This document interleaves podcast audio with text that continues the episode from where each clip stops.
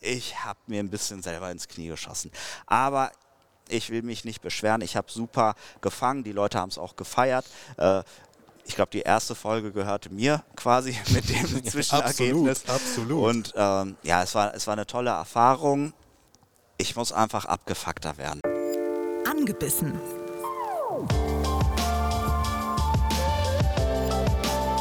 Der RBB Angel Podcast mit Frieda Rössler und Erik Mikan. Schönen guten Tag, liebe Flossensauger. Hier ist Angebissen, euer Angel-Podcast, das Original. Äh, ja, wir empfangen euch hier alle zwei Wochen freitags mit tollen Geschichten aus der Angelwelt. Hechtig gewaltig, äh, dass ihr dabei seid. Wir sind Frieda Rössler und Erik Mickern und wir freuen uns wie Bolle. Ende des Jahres heißt, es ist wieder Angelwelt Berlin in den Messerhallen unterm Funkturm. Oder sagen wir, wie es ist, Angelwelt ist gleich Klassentreffen in der Angelszene. Jawohl, letztes Jahr haben wir äh, Enrico Di Ventura, Köderentwickler bei LMAB, getroffen und auch Martin vom Fliegenfischerverein Fario aus Berlin, die sich ja vorgenommen haben, Lachse wieder hier in Brandenburg anzusiedeln. Könnt ihr gerne nachhören, zum Beispiel in der ARD Audiothek oder bei der Podcast-Plattform eures Vertrauens. So, aber heute haben wir das Geburtstagskind der Angelszene bei uns, José Luis Mendez Acosta. Richtig. Happy Birthday, lieber Luis. Happy Birthday. Danke, danke. Toll, dass du an deinem Geburtstag Zeit für uns gefunden hast. Klar, Angelwelt und so, muss man da sein, aber trotzdem zu seinem Geburtstag zu sagen, ich muss halt schon mal herkommen. Ja, klar. Ähm, es kommt alle paar Jahre mal vor, dass ich tatsächlich dann zu diesem Termin Geburtstag habe. Also es ist nicht das erste Mal, dass ich meinen Geburtstag feiere in Berlin. Ähm, ist natürlich für die Familie nicht so schön, aber man kommt nicht drum rum. Es ist die wichtigste Angelmesse in ganz Deutschland und deswegen will ich diesen Termin nicht missen. So, wenn ihr jetzt sagt, Louis, äh, vielleicht kennt ihr ihn besser als Big L vom gleichnamigen YouTube-Kanal. Aber ehrlich gesagt, warum soll ich euch das eigentlich erzählen? Denn wir haben da mal was vorbereitet. José Luis Mendez Acosta. Oder aber auch Big L. Den kennt ihr sicherlich. Nein. Nein? Hä? Überrascht mich nicht. Okay, seit seinem 19. Lebensjahr ist Big Al selbstständiger Unternehmer. Er hat eine eigene Fahrradmarke gegründet, eine eigene Ködermarke, eine eigene Routenserie und natürlich den Big Al Fishing Channel mit fast 40.000 Abos und circa 150 Clips. Ich glaube sogar zehn. Zehn reichen. Aber jetzt wisst ihr wer, oder? Nein, doch. Oh.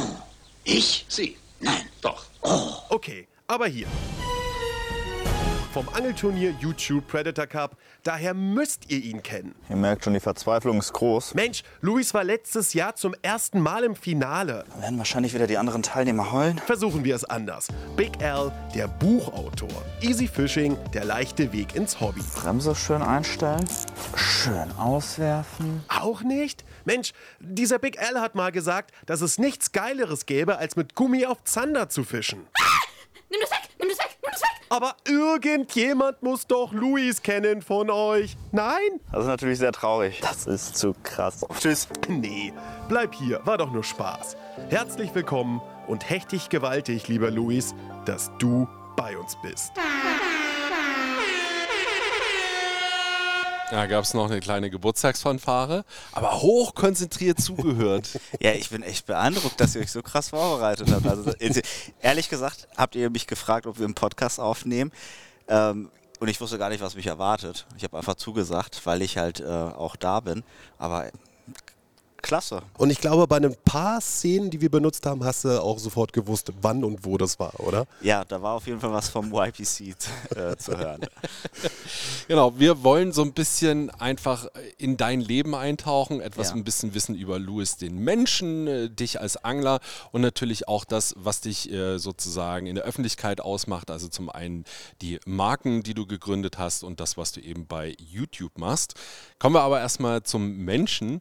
Äh, Louis, du bist sozusagen, du hast spanische Wurzeln, du hast mexikanische Wurzeln und du bist äh, aus dem Pott, aus Dortmund. Genau. Was ist das Spanische an dir? Ach, das Spanische. Also ehrlich gesagt, ich bin wirklich ein Mix aus allen drei. Äh, äh, aus allen drei Ländern. Ja, also wenn man sich meine Gene anguckt, halb Spanier, halb Mexikaner. Vater ist Spanier, Mutter Mexikanerin, aber ich bin in Dortmund geboren, in Deutschland geboren. Ähm, ich fühle mich überall heimisch, aber überall auch ein bisschen fremd. Aber ich, also ehrlich gesagt, ähm, mache ich mir daraus nicht so viel. Also das einzige Spanische an mir ist ein bisschen mein Aussehen was gepaart ist halt mit Mexiko und dass ich natürlich Spanisch spreche fließend. Ne? Ich wurde zu Hause nur auf Spanisch äh, äh aufgezogen und ja, Mehr ist es nicht. Ne? Gibt es denn einen Unterschied zwischen Spanisch-Spanisch und Mexikanisch-Spanisch? Ähm, ja, das ist, das ist, äh, also, viel, also es ist komplett gleich theoretisch, aber es gibt natürlich im Sprachgebrauch Wörter, die äh, nur ein Mexikaner benutzt, äh, aufgrund des ähm, ja, Dialektes, die man dann in Spanien nicht versteht.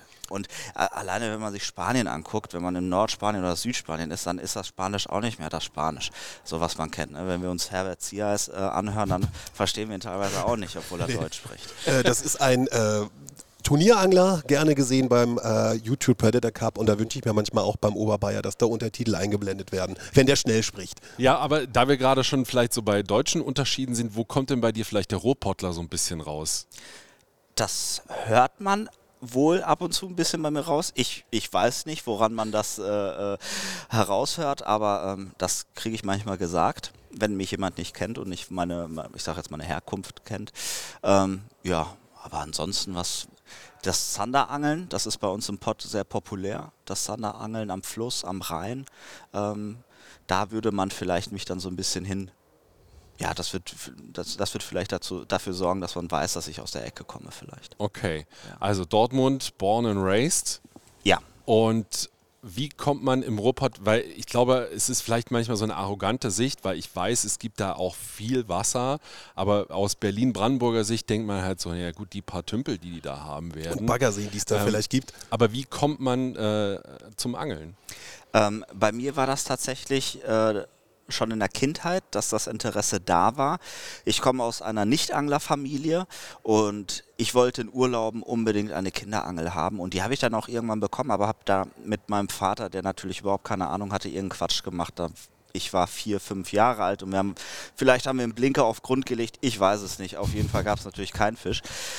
Aber das Interesse war immer da und äh, wir sind dann irgendwann umgezogen und da gab es tatsächlich Nachbarn, die regelmäßig angeln gefahren sind. Und hinter unserem äh, Mehrfamilienhaus, wo wir gewohnt haben, gab es einen Hof mit Garagen. Und in diesen Garagen hatten die Angler, das waren äh, drei, vier Angler, hatte jeder eine eigene Garage voll mit Angelequipment, teilweise einer auch mit einem Angelboot, mit einem kleinen. Und ich war da immer fasziniert, habe mit denen gequatscht und dann mit acht Jahren haben die mich das erste Mal mitgenommen an Forellenteich und ja, war ich Feuer und Flamme. Dann habe ich das erste Mal geangelt, so dass man es auch Angeln nennen kann, mit einem System, wo mir einer gezeigt hat, so, das ist das Blei, das ist die Pose, das ist der Haken. Und dann habe ich meine ersten Fische gefangen. Mit der Zeit wurde aus Forellenteiche-Angeln äh, auch mal ein Ansitzangeln oder mal Friedfischstippen mit der gleichen Truppe. Und ich glaube, mit 14 Jahren habe ich ähm, mit, ja, aus Eigeninitiative ein Köderfisch, äh, nee, ein Gummifisch-Seminar gebucht in meinem örtlichen Angelladen mhm. und bin dann an den Rhein gefahren, hatte selber kein Auto. Ich wurde mitgenommen von dem Guide, der quasi die Truppe an diesem Tag geleitet hat. Und ich war einer der wenigen, die es geschafft haben, an dem Tag mit Gummifischen Zander zu fangen. So, und da war ich dann Feuer und Flamme beim Kunstköderangeln und bin dabei auch geblieben. Das ah, Einzige, wo man mich mal mal sieht, dass ich einen Ansatz mache, oder mal am Forellenteich bin, dann hat das familiäre Gründe oder äh, zeitbedingt oder ich mache mal was Exotisches für meinen YouTube-Kanal. Aber wenn ich privat angeln gehe, bin ich immer mit Kunstködern unterwegs auf Hecht, Barsch und Zander. Was ist so deine spektakulärste oder äh, verrückteste Kunstköder-Angelstory oder Geschichte eben, wenn du mit Kunstködern unterwegs bist? Gerade jetzt gefragt auf den Gummifisch hin? Oh, ich habe schon natürlich viele Erlebnisse gehabt am Wasser, die äh, sich eingebrannt haben in meinen Kopf. Das erste Mal, wo ich zum Beispiel die 90 Zentimeter Marke geknackt habe beim Zanderangeln, das war bei einem Dreh für den Hecht- und Barsch-Kanal. Mit Daniel Adriani haben wir ein Battle gemacht in Schweden an einem unbekannten Gewässer. Keiner kannte sich da aus und äh, das war ein krasser Fisch. Daran erinnere ich mich sehr gerne zurück. Auf Chili Cheese natürlich damals. und ähm, es gab einmal eine, eine, Nacht, das ist jetzt ungefähr zwei, drei Jahre her, da habe ich ähm, parallel zur Zander Pro an dem gleichen Gewässer, wo auch damals Freddy Harbord äh, gefischt hat und Dustin Schöne, ähm, die Zandernacht meines Lebens erlebt mit zwei Teamanglern von mir. Da haben wir 72 Zander gefangen in einer Nacht und mit einer Durchschnittsgröße, das glaubt ihr mir nicht. Also das war alles wirklich nur 70, 80er äh, äh, Zander, äh, Ochsen, die wir da gefangen haben. Äh, ein Doppeldrill nach dem nächsten, da gibt es Videos, das ist äh, wirklich, das war die Sternstunde meines Lebens. Wow, und jetzt musst du noch mal ganz kurz erklären für Leute, die eben bei Chili Cheese dachten, gibt es was zu essen? Ja, Chili Cheese ist eine Farbe, die ich ähm, rausgebracht habe vor ein paar Jahren. Die gehört zur Monkey Lures Familie. Bei dieser Farbe handelt es sich um einen grün-gelben Köder, der ein kleines Geheimnis hat. Und zwar ist in dem gelben Bauch Phosphor, phosphorisierendes Mittel eingearbeitet. Das bedeutet, der ist glow in the dark, selbstleuchtend, so wie man das kennt von Notausgangsschildern oder von diesen Plastiksternen in Kinderzimmern so an der Decke. Ne? Das hat so was Selbstleuchtendes und das ist an manchen Tagen tatsächlich so mein kleiner Gamechanger Ähm, auf den ich zurückgreife. Habe schon viele große Fische gefangen mit der Farbe und man hört es immer wieder in meinen Turnieren. Ich mache mich ja auch ein bisschen selber über mich lustig, ne? wenn ich sage, jetzt wird gecheatet, ich hole den Chili Cheese raus oder jetzt mache ich ernst, keine Gnade mehr und äh, ich mache da meine Späße drüber. Aber es ist tatsächlich eine fängige Farbe geworden. Hast du ja zum Beispiel beim letzten Finale YPC Bank auf den Azoren äh, bewiesen, aber da kommen wir nachher nochmal drauf. Genau, ja. also Monkeylos, vielleicht nochmal zur Erklärung, die dies nicht wissen, ist deine Ködermarke, da kommen wir auf jeden Fall auch noch dazu. Ich würde gerne auch noch ein bisschen dabei bleiben. Du als Angler, du bist sehr viel unterwegs, guckst dir ganz viele Sachen an. Frieda und ich haben uns gerade noch unterhalten, dass wir deine Norwegen-Videos total lieben, weil wir auch total gerne dahin fahren und so als Placebo ist es total geil geil, ähm, deine Videos da zu sehen. Da auch unsere Bitte mehr. Wir brauchen neues Material. Okay. Wir brauchen Ersatzstoff. Habt ihr die Folge denn oder die Folgen gesehen von diesem Jahr, als ich da war? Ja, ja. Okay, gut. Also genau, waren total gut. Ich, ich, glaube, ich nicht. Na, ich schon. Gut, ich sehr diese, gut. Ich war dieses Jahr mit meinem eigenen Boot oben ja. und ähm, wir waren eine Woche da und wir sind, also ich bin mit meinem Boot aufs offene Meer rausgefahren. Also okay, aus dem Scherengürtel raus und dann wirklich aufs offene Meer vor Norwegen, 30 Kilometer vor der letzten Insel. Das war schon, das war schon... Äh, ja. Da wäre mir der Stift gegangen. Ist mir auch teilweise, als sich da so ein bisschen das Wetter verändert hat. Aber ich habe ja Gott sei Dank ein schnelles Boot und dann waren wir schnell wieder zurück. Also super spannend auf jeden Fall. Ähm, du machst aber auch ganz viele andere Sachen. Spanien warst du jetzt zum Beispiel unterwegs. Du hast aber, glaube ich, in einem anderen äh, Interview mal gesagt, so Holland, die Niederlande, das ist so deins. Liegt es einfach an der Nähe oder was macht das für dich aus? Also klar, warum ich jetzt zum Beispiel 95 Prozent meiner Angeltage in Holland verbringe, liegt an der Nähe, liegt daran, dass ich dort meine Videos drehen kann, meinen Content so drehen kann, wie ich es will, dass wir problemlos das Gewässer einfach mal switchen können. Äh, wenn Polder nicht läuft, dann gehe ich nach zwei Stunden an den See und wenn das auch nicht läuft, dann gehe ich halt an den Fluss. Sowas ist, ich sage jetzt mal, in Deutschland nur möglich, wenn man extrem viele Angelkarten besitzt, was A schon mal sehr, sehr teuer ist und ähm, B hätten wir halt Probleme natürlich, wenn wir die Videos so drehen wollen, wie wir sie drehen wollen mit Catch and Release und das natürlich auch diese Message nach außen also vertreten wollen, äh, um die Leute ähm, animieren, das auch zu betreiben und nachzumachen. Das geht halt leider nur in Holland. Warum ich jetzt persönlich gerne zum Beispiel ins Rheindelta fahre, wo auch die großen Turniere alle ähm, stattfinden, liegt daran, dass das für mich momentan in ganz Europa die Gewässer sind mit den größten Fischen, wo sie am, wo die Rekorde gefangen werden, wo du auch mal an einem Tag zwei, drei oder fünf 50 plus Barsche fangen kannst, wofür du an anderen Gewässern vielleicht, weiß ich nicht, ein Leben brauchst, wenn der überhaupt da drin rumschwimmt. Ja, und das zieht mich immer dahin, weil es gibt natürlich Angler, die sagen, die angeln für den Biss oder denen reicht es, wenn die, ich sage jetzt mal, zwei kleine Hechte fangen. Bei mir ist das halt über die Jahre vom Hobby zum Beruf geworden und wenn ich jetzt zum Beispiel für eine Woche an ein Gewässer fahre, wo ich weiß, der größte Hecht ist 80 Zentimeter und ich fange dann vielleicht auch den 80er, den 80er Hecht, könnte ich da eine Folge drehen, vielleicht die Locals würden das feiern, dass er das geschafft hat, aber ich würde niemals auf einer Messe ein High Five dafür bekommen. Da muss ich dann schon irgendwie Richtung Meter 20 oder so gehen, dass es in die Köpfe in den Köpfen bleibt. Und das ist das, was wir halt mit der Zeit immer versucht haben. Man kennt das aus meinen Videoreihen, die Big Mama Jagd zum Beispiel, die einmal im Jahr äh, äh, stattfindet, wo wir versuchen, einen richtig großen Hecht am ersten Tag der Saison sofort zu fangen ist schon, hat schon sehr oft gut funktioniert. Natürlich gab es auch Jahre, wo es nicht so gut aufgegangen ist oder man vielleicht nur ein kleiner Meter kam. Aber ähm, das sind so, so Challenge oder Challenges, die wir uns immer gerne stellen. Wir wollen Big Fish, wir wollen halt den Ausnahmefisch, weil ich sage jetzt mal, ähm, daran kann man so ein bisschen auch abhängig machen, ob Köder gut sind, ob sie auch die großen Fische fangen. Und das ist für uns natürlich sehr, sehr wichtig. Gerade ich, der halt auch meine eigenen Köder ähm, vertreibe, entwickle, will natürlich Trophäenfische damit fangen. Seit neun Jahren hast du jetzt äh, deinen YouTube-Channel und du hast gerade selber gesagt, ähm, vom Hobby zum Beruf. Da würde ich gerne noch mal ganz kurz bleiben. Ähm, was ist denn bei dir nach der Schule passiert? Hast du eine Ausbildung gemacht? Also noch mal so ein bisschen zu Louis, dem Menschen. Also ja. wie, wie wird aus dem Hobbyangler jemand, der dann in die Angelindustrie geht?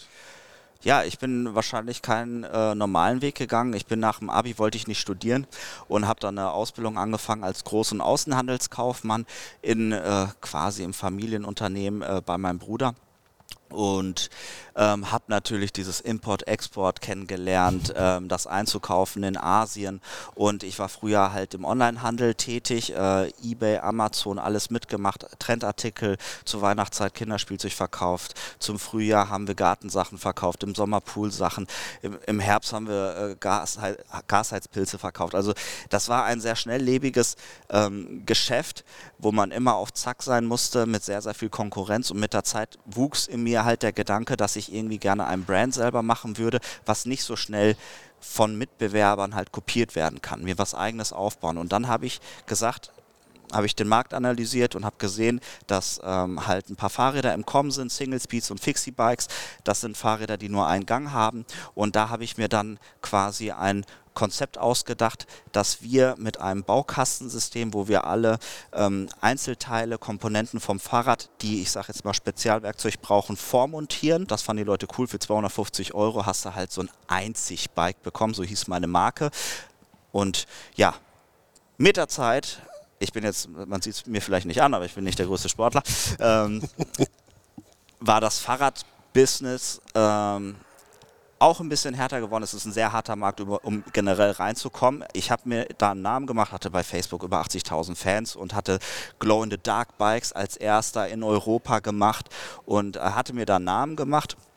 Aber irgendwie hatte mich dann doch was anderes gereizt und ja, dann habe ich dann ein paar Geschäfts Geschäftsentscheidungen getroffen und bin da rausgegangen und habe gesagt, ich probiere jetzt mein Glück mit äh, in der Angelindustrie ein äh, Markt, der nicht so stark umkämpft ist wie zum Beispiel die Fahrradindustrie. Ich hatte schon den YouTube-Kanal parallel vorher gestartet. Das ist wirklich als ähm, kleines Hobby gestartet. Ich hatte halt eine sehr gute Kamera. Ich hatte guten Draht zu einer Filmproduktionsfirma in Dortmund, die mir für kleines Geld Praktikanten zur Seite gestellt haben und mit denen ich dann die ersten Folgen gemacht habe. Aber das lief halt parallel zu meinem Fahrradbusiness und irgendwann habe ich gesagt, komm, alles oder nichts, wir probieren halt die Nummer aus. Und dann habe ich meine ersten Gummifische bestellt und dann halt ein Jahr später auch meine erste Routenserie auf den Markt gebracht. Ja, und der Rest ist Geschichte, Freunde. und was man aber, was wir auch schon beide merken, Erik und ich, ist, Du hast es aber auch drauf, ne? Also im Prinzip dieses äh, sich was ausdenken, das durchzuziehen und dann auch dahinter zu stehen und das dann auch zu präsenten, so wie eben halt, ne? Also da gibt es bei dir 100 oder 0, ne? Ganz oder gar nicht? Ja, ich habe äh, ein Verkaufstalent, hat meine Mutter immer gesagt. Äh, schon als Kind auf dem Flohmarkt. Also ich kann Leuten äh, was verkaufen, was sie vielleicht nicht brauchen. Nein, Quatsch. Aber so nach dem Motto, ich, ich kann natürlich über die Sache oder über meine Passion, über das, was ich mache, und das ist alles meine Passion, ähm, kann ich natürlich viel erzählen und reden. Und äh, vielleicht auch habe ich das Händchen, Leute abzuholen. Ja, du wirkst halt sehr authentisch, weil du stehst dahinter. Das ist halt jetzt kein Gelaber, Klar, sondern zack, zack, hier bin ich, nehmt mich ernst, nehmt mich wahr. Alles, was ich in meinem Leben gemacht habe, habe ich gemacht und ist jetzt nicht äh, frei ausgedacht oder irgendwie so. Das kann man alles äh, nachgucken. Natürlich ist es für mich dann einfach darüber zu sprechen. Ne? Okay, also ist auf jeden Fall schon mal sehr spannend. Dann würde ich sagen, lass uns noch ein bisschen übers Angeln unterhalten. Äh, das aktuellste Video, wir nehmen es an deinem Geburtstag auf, Ende November, äh, Angelwelt und so, äh, ist über die Lure Masters und äh, da erzählst du uns einfach, wie du an diesem Angelturnier auch in den Niederlanden teilnimmst. Eher zufällig quasi reingestolpert sozusagen, weil du trainieren wolltest. Genau. Und du sagst den entscheidenden Satz, du hast grundsätzlich sehr viel äh, Spaß an diesen Angelturnieren gewonnen. Ähm, und ich meine mich aber zu erinnern, dass du schon immer sehr, sehr aufgeregt warst bei den Turnieren, bei den ersten, die es so beim YouTube Predator Cup zum Beispiel gab.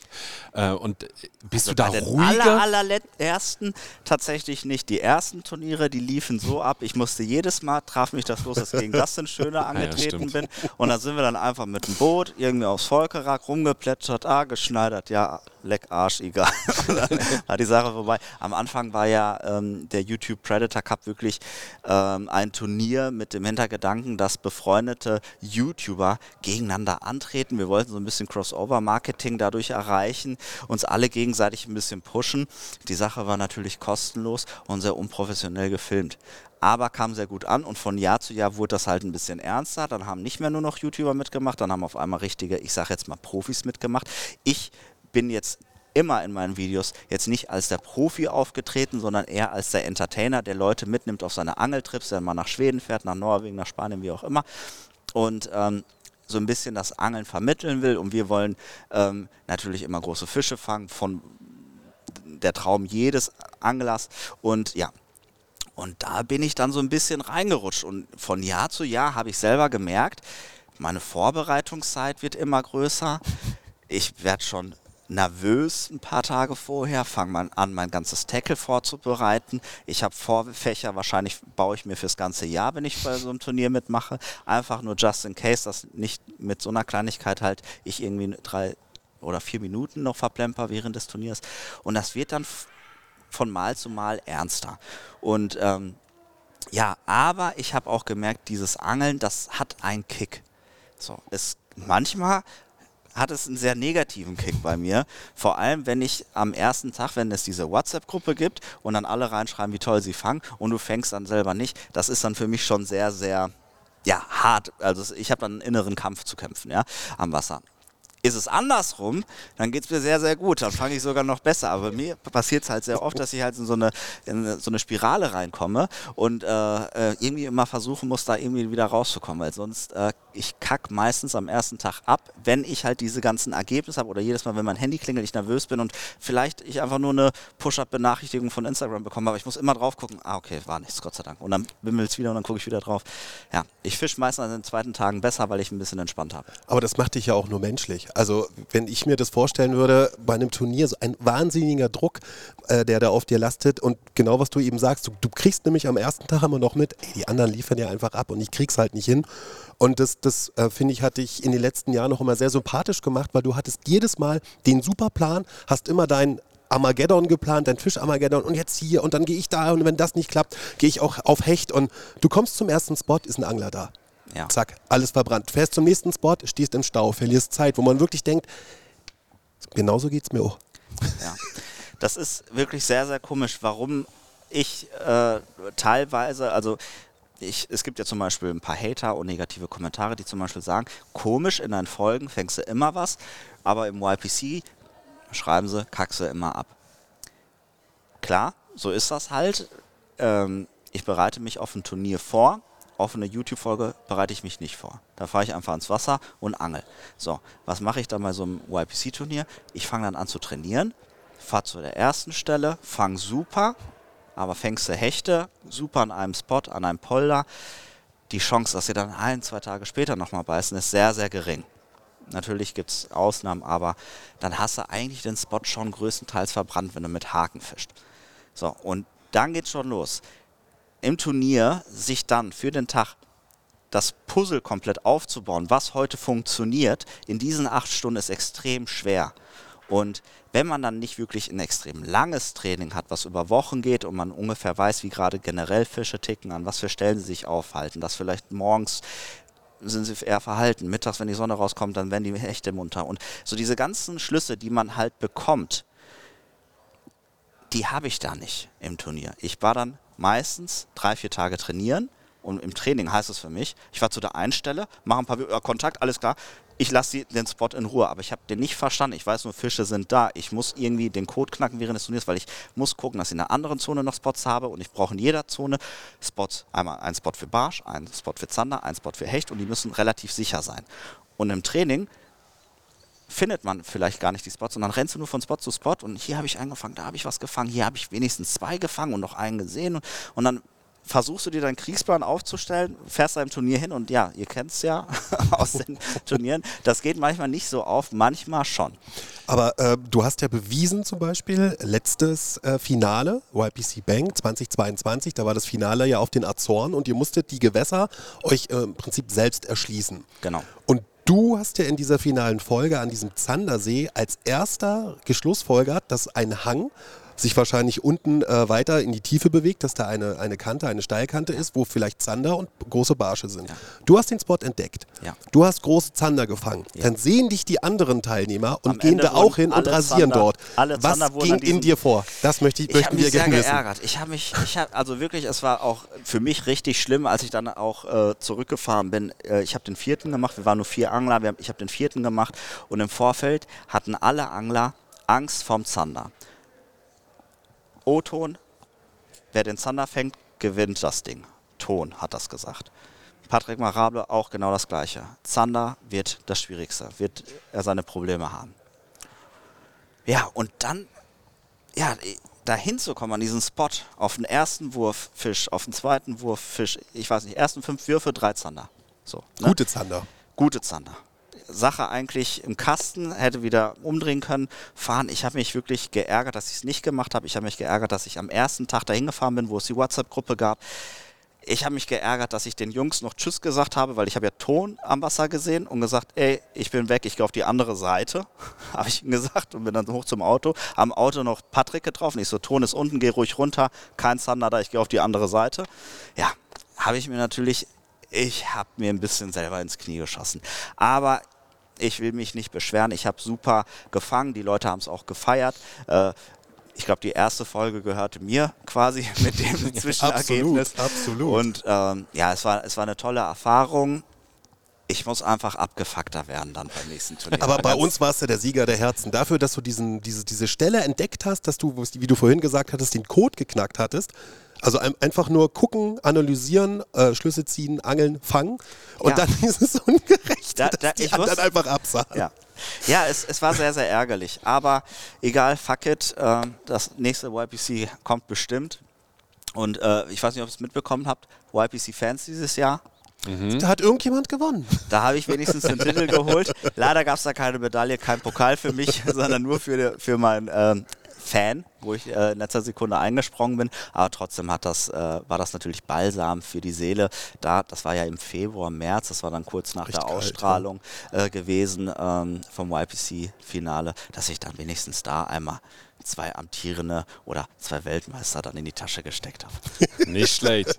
äh, eine Sache würde mich noch interessieren. Du hast es, glaube ich, mal bei äh, Daniel und bei Toni im Podcast erzählt. Du bist so eine Art Herbergsvater immer wieder mal bei solchen Turnieren. Also du buchst Unterkünfte und dann schlafen da aber andere. Ähm, ja, das ist mir schon sehr, sehr oft äh, äh, passiert. Äh, also Hecht und Marsch ist da auch immer ein gern gesehener Gast, wenn ich tatsächlich irgendwo einquartiert bin. Ähm, es, es, es, manchmal artet es aus Richtung Flüchtlingslager, aber in der Regel ähm, geht es eher darum, nicht nur um Schlafen, sondern wenn wir abends irgendwo sind, wir haben alle Häuser in Audetonge.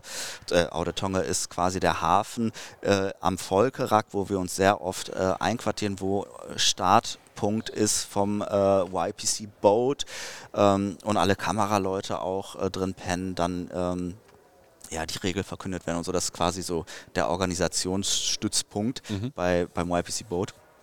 Dass, ähm, ja, dass dann abends die, sehr oft die Leute halt zu mir ins Haus kommen, weil die wissen, dass es bei mir immer im Kühlschrank was gibt und dass es auch immer ein paar kalte Getränke gibt und äh, da machen sich ein paar Leute dann ein bisschen einfacher. Ich bin da auch Gastfreundschaft, äh, äh, also ich kenne das nur von mir zu Hause, dass natürlich Gastfreundschaft sehr groß geschrieben wird und ich mag das ja auch mit meinen Freunden abends abzuhängen. Und das meinen die damit, dass halt äh, bei mir immer was zu holen ist abends. Äh, ist ja noch was anderes bei dir zu holen, wenn nämlich auf deinem Boot ein PB gefangen wird, dann gibt es ein Schlückchen aus der Flasche. Genau, ich habe, ähm, weil ich mir gedacht habe, ich, ich will ein bisschen Merch rausbringen. Vor ein paar Jahren, als die Corona-Zeit anfing, wollte ich äh, dadurch, dass der Umsatz komplett weggebrochen war vom Einzelhandel und ich mich komplett nur auf Großhandel eingestellt hatte, irgendwie auch mir noch ein Standbein aufbauen, wo ich eventuell selber einen Kanal habe, um ein bisschen Umsatz zu machen, um, ich sage jetzt mal, Fixkosten zu ähm, bezahlen. Und habe gesagt, ich mache dann einen Online-Shop, Merch. Und äh, ich hatte dann die Idee, halt nicht die klassischen Produkte nur anzubieten, sondern vielleicht irgendein Produkt, was keiner hat. Und habe mir gedacht, so ein so ein kleines äh, äh, Flachmann-Set, ja, mit meinem Logo graviert und da steht dann Big Fish drauf auf dem Flachmann, also großer Fisch auf Englisch, mit zwei Pinchen, das wäre doch ein cooles Produkt und äh, das ist immer im Einsatz bei meinen Trips und wenn der mal nicht zum Einsatz kommt, ist es eigentlich keine sehenswerte Folge. Nein, Quatsch. also, Aber die Flasche ist trotzdem leer. nein, nein, also der, der Flachmann ist wirklich nur dazu da, okay. um mal einmal einen kleinen anzustoßen, wenn man wirklich einen großen Fisch fängt. Ne? Um irgendeinen Fisch so ein bisschen zu ernten. Das ist so ein bisschen Tradition geworden. Und wir haben schon oft gemerkt äh, am Wasser, ey, warum fangen wir auf einmal nichts? Ach fuck, wir haben doch gerade nicht angestoßen auf den einen Fisch. So, dann wird er schnell nachgeholt. Manchmal ist Petrus gnädig, manchmal lässt er uns das spüren und dann war es das dann mit dem einen großen Fisch für den Tag. Da wir uns gerade eh noch ein bisschen bei diesen Turnieren bewegen, was äh, mir immer wieder mal auffällt und vielleicht kannst du es mal auflösen, warum sind die Kescher so oft so weit weg? Also ich habe immer das Gefühl, dass das strugglen die Leute. Also ihr müsst euch vorstellen, ne, es wird ein Fisch gefangen ja. und äh, dann wird gedrillt und ich habe immer das Gefühl, okay, jetzt kommt der neuralgische Punkt, dieser Kescher ist wieder irgendwo und dann gehen ja durchaus auch Fischer verloren. Ich sage nicht, dass es bei dir so ist, ja. aber es fällt doch regelmäßig auf. Ich weiß, warum die Leute das machen. Bei mir wurde es jetzt noch nie reklamiert. Ich bin da immer einigermaßen gut weggekommen. Ähm, ich habe ziemlich oft mein Kescher nah bei mir. Ich versuche das im Auge zu haben. Aber wenn du keine Fische fängst und du angelst an einem Kanal und du schmeißt dann deine ganzen Klamotten einmal kurz ab, dann machst du ein paar Würfe zwei Meter links, paar Würfe äh, zwei Meter rechts. Du bewegst dich immer ein bisschen, bist die ganze Zeit am Rattern, am Nachdenken und dann machst du den neuen Köder drauf. Du vergisst den dann in dem Moment. Du bist halt in einem Modus am Angeln. Du bist nicht wie ein entspannter Angler, der eine Runde am Kanal dreht und ein paar Fische fangen will, der seine Sachen beisammen hat, sondern du bist das passiert meistens den Leuten, bei denen es gerade nicht so gut läuft, die wahrscheinlich tausend Sachen im Kopf haben, die WhatsApp-Gruppe, welchen Köder probiere ich jetzt, welchen Spot mache ich als nächstes und wenn ich bis 14 Uhr hier nichts gefangen habe, dann muss ich zu der nächsten Stelle und die haben tausend Sachen im Kopf und da kann es natürlich mal sein, dass der Kescher dann irgendwie oben auf dem Hang noch hängt oder äh, äh fünf Meter von einem weg. Ich kann die Leute verstehen, die machen das nicht mit Absicht. Viele Fische, die wir fangen würden, in einer kleineren Größe würden wir wahrscheinlich gar nicht mit dem Cacher äh, cachern, sondern wahrscheinlich rausheben. Aber wir haben natürlich durch äh, ähm, negative Kommentare im Netz äh, äh, ähm, gemerkt, dass die Leute das lieber haben wollen, auch wenn wir extrem kleine Fische fangen, wo eigentlich auch, ich sage jetzt mal dem Fisch, nichts passiert, wenn man jetzt einen 25er Barsch am Haken rauszieht, äh, was meiner Meinung nach auch vielleicht für kleine Fische schonender ist, bevor sie sich die Flossen aufreißen, wenn man ihn in, in so einem Kescher, im großen Kescher raushebt. Ja, und ja, da muss man halt drauf achten, da muss man halt umswitchen, man muss wissen, Vielleicht liegt es bei mir ein bisschen an der Turniererfahrung, dass ich jetzt schon so viele YPCs mitgemacht habe, dass ich immer meinen Cacher dabei habe, weil ich schon weiß, äh, die Leute, die schreiben einen negativen Kommentar wegen jeder Kleinigkeit, wenn die, äh, die das Measuring Tape mal zum Beispiel nicht nass gemacht wird, dann gibt es auch einen riesen Shitstorm. Deswegen sage ich immer meinen Kameramann, ey, film das jetzt, wie ich die hier nass machen will. Das wird nicht reingeschnitten, weil das ist mir zum Beispiel einmal passiert.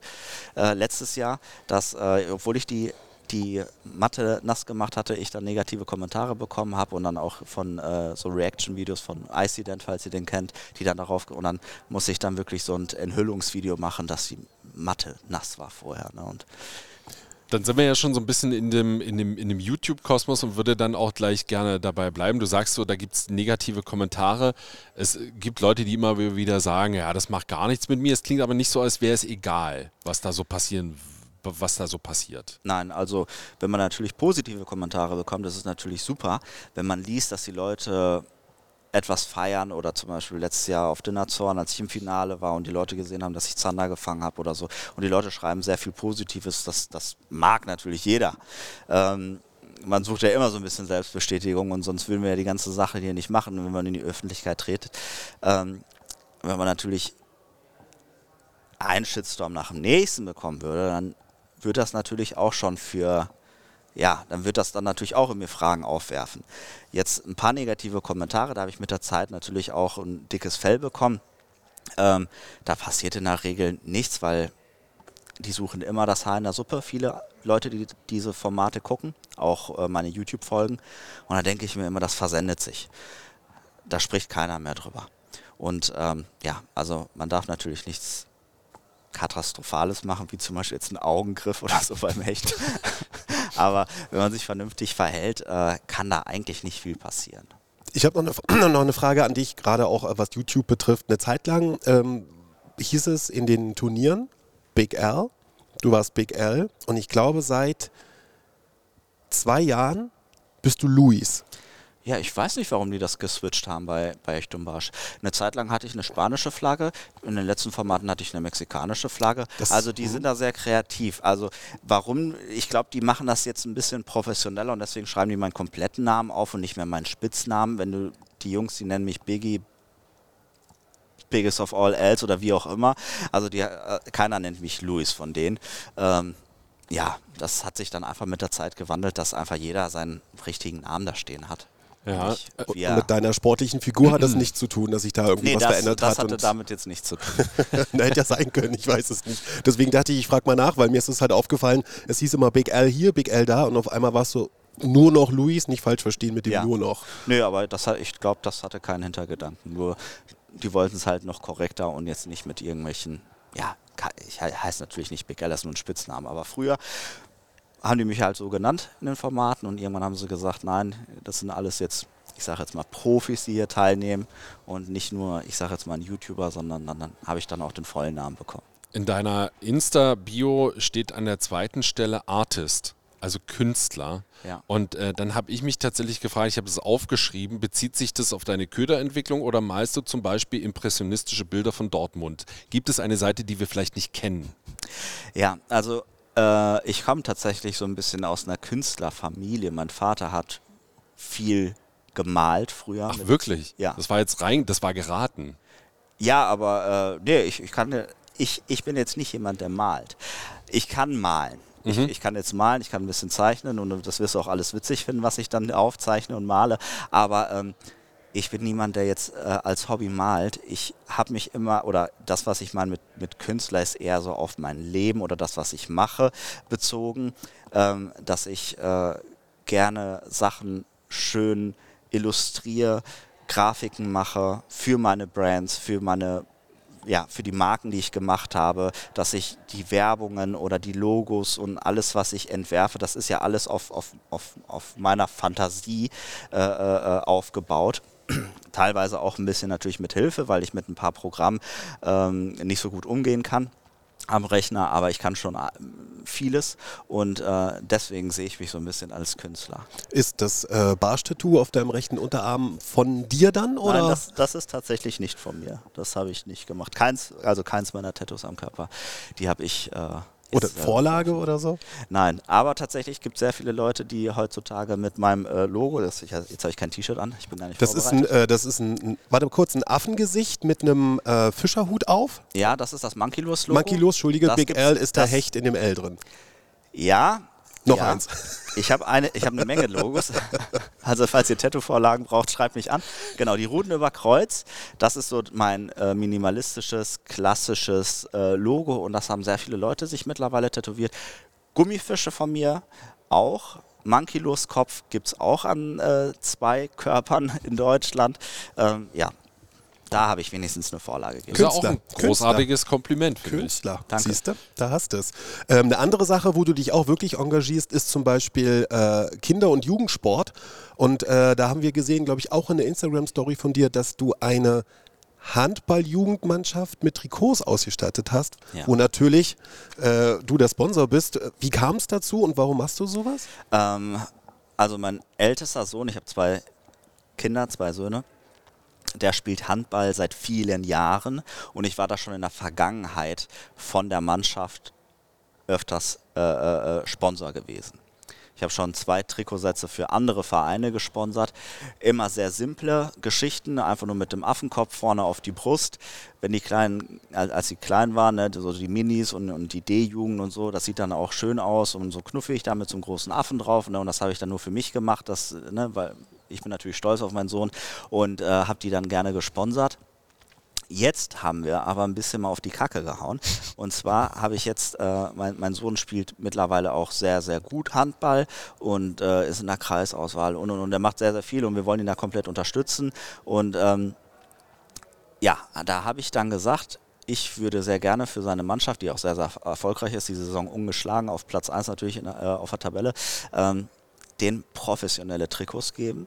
Wenn man sich ähm, die Handballmannschaften aus der ersten Bundesliga anguckt, die laufen rum wie Litfaßsäulen, die haben überall an jedem Fleck ein Logo. Ja, leider. da habe ich mir gesagt, das genau das machen wir jetzt bei denen auch. Sieht jetzt total brutal aus, wenn die aufs Spielfeld kommen, da sie eh Tabellen, an der Tabellenspitze sind. Und die haben alle, äh, die haben natürlich alle meine Brands drauf, aber alle meine befreundeten ähm, Kollegen, die auch selbstständig sind in der Angelszene, ob Nace, Sunline, LMEB, äh, Lurdrop Logo haben wir auch draufgeknallt, von Hummingbird. Wir haben alle Logos draufgeknallt. Und ähm, ja, es sieht total brutal aus. Könnt ihr gerne mal abchecken. SUS Oberaden, die C-Jugend, die haben die Trikots, die haben eine eigene Instagram-Seite oder ich habe da auch ein TikTok und ein Instagram-Reel drüber gemacht. Die sehen jetzt brutal aus, die Jungs. Aber das finde ich voll cool, so weißt du. Das ist ja auch wieder ein Step, wo man sagt, ey, guck mal, wir geben das auch gerne weiter, wir unterstützen, wir helfen, wir machen, wir tun und wir sind eben auch sichtbar. Ne? Man muss manchmal halt diesen einen Schritt mehr gehen, damit überhaupt ein Werbeeffekt entsteht. Hätte ich da jetzt einfach nur wieder einen Affenkopf drauf gemacht, dann hätte sich das Ganze äh, versendet. Und, ne? äh, Mit diesen Trikots, die ich jetzt gemacht habe, das bleibt im Kopf, weil äh, die ganzen Marken zu sehen, Nays und und und, ich habe Nachrichten bekommen aus der ersten Bundesliga von Anglern, die Handball spielen, die gesagt haben, die haben noch nie so ein krasses Trikot gesehen, die hätten auch gerne diese Sponsoren. Da wollte ich gerade hin. Es gibt ja auch in Nordrhein-Westfalen, wo du herkommst, ein paar äh, Handball-Bundesligisten und, wenn wir noch äh, eine Sportart nehmen, die äh, beliebter ist in Deutschland, gibt ja auch ein paar Fußballvereine. Vielleicht mal in die Richtung schon gedacht? Die zu sponsern, ja, also zu viel sponsern kann ich auch nicht, aber ähm, der Werbeeffekt ist schon begrenzt bei so einer Mannschaft. Aber wer das wäre- funktioniert wer wäre das denn, in wenn Kombination, wenn ich da auch regelmäßig bei den Spielen bin und da ab und zu ein bisschen mit meiner Kamera was filme und dann sage, ey, die Jungs haben wieder gewonnen und die haben die geilen Trikots an. Aber Ähm, wenn es so funktionieren würde, wer wäre das? Welche Mannschaft ich? Boah. Ich bin in Dortmund geboren, ich bin BVB-Fan. Einfach. Gut, Frage äh, beantwortet. Gelsenkirchen. Do, Dort- ich, Dortmund ist eine Fußballstadt. Wenn Dortmund äh, scheiße spielt am Wochenende, hat die ganze Woche die Stadt schlechte Laune. Deswegen, ich war immer Dortmund-Fan, habe im Stadion früher gearbeitet, als ich noch jung war, Bier gezapft und ja, deswegen. Immer. Ganz wichtiger Job im Fußballstadion. Ganz, ganz wichtiger Job. Bierzapfen. Rechtzeitig Bierzapfen. So, er kennt sich auf jeden Fall mit sehr vielen Dingen aus, aber die Frage ist natürlich auch, kennt er sich mit dem Kerngeschäft aus, mit den Fischen? Denn es ist an dieser Stelle wieder Zeit für unser Spiel. Fische raten. Wie funktioniert's? Louis guckt schon so, wir erklären's. Schmeißt die Rute in die Ecke und stellt die Lauscher auf. Hier kommt das fischigste aller Ratespiele. Fische raten.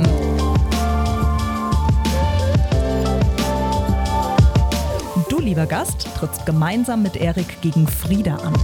Der hat sich einen Fisch überlegt, den ihr gemeinsam erratet. Gesucht werden nur einheimische Fische. Insgesamt gibt es 16 Fragen, die dich ans Ziel führen. Aber brauchst du wirklich alle oder schaffst du weniger? Und ihr da draußen macht mit beim Fischeraten. Ein Riesenspaß für die ganze Barschfamilie. So, lieber Gast, wie hoch pokerst du? In wie vielen Fragen willst du den heute gesuchten Fisch erraten? Ist Louis ein Gambler oder ist er eher konservativ? Also, Wenn wir jetzt um Geld spielen, dann bin ich eher der Zocker. also bei uns geht es eher um die Ehre. Gut. Äh, Ich hätte gesagt fünf oder sechs. okay, Ja, fünf. fünf finde ich gut. Wenn, wenn der Durchschnitt drei schafft, ich bin jetzt echt ein bisschen unter Druck. Ich hätte sonst viel höher angesetzt. Also mit, mit fünf sind wir, glaube ich, auf jeden Fall gut dabei. Und wichtig ist auch, du kannst auch grundsätzlich andere Fragen stellen. Ne? Okay. Also das ist nur eine Hilfe. ja, verstehe. Okay, gut. Okay, fünf Fragen. Das Spiel, Spiel funktioniert wie Wer bin ich? Bloß eben Ja. mit Fischen, um Ja. vielleicht noch eine kleine Hilfe Ja. zu geben. Genau.